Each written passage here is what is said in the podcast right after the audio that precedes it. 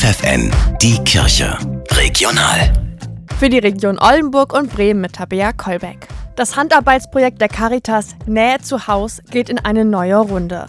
Zu Corona-Zeiten haben die Frauen der Gruppe 27.000 Alltagsmasken genäht.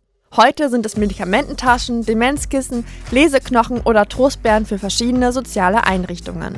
Die Idee dahinter, Menschen in Not und Einsamkeit durch kleine Nähgeschenke zu helfen und ihnen so eine Freude zu machen.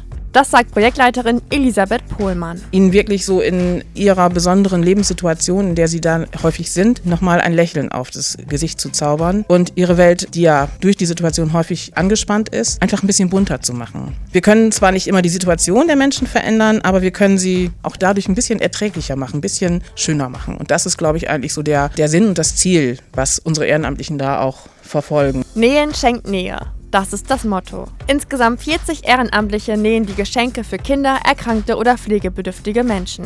Eine von ihnen ist Magdalena Schweinefuß. Für sie ist das Projekt ein doppelter Gewinn. Ich nähe für mein Leben gern und kann mich da sehr entspannen. Also das ist so mein Vorteil. Und ich denke, durch die Dinge, die ich da herstelle, äh, kann ich anderen Menschen dann auch eine Freude machen oder Unterstützung geben oder vielleicht das Leben auch ein bisschen leichter machen.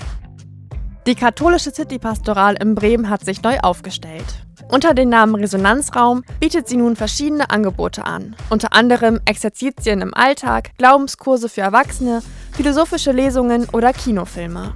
Mehr Infos findet ihr im Netz unter resonanzraum-bremen.de.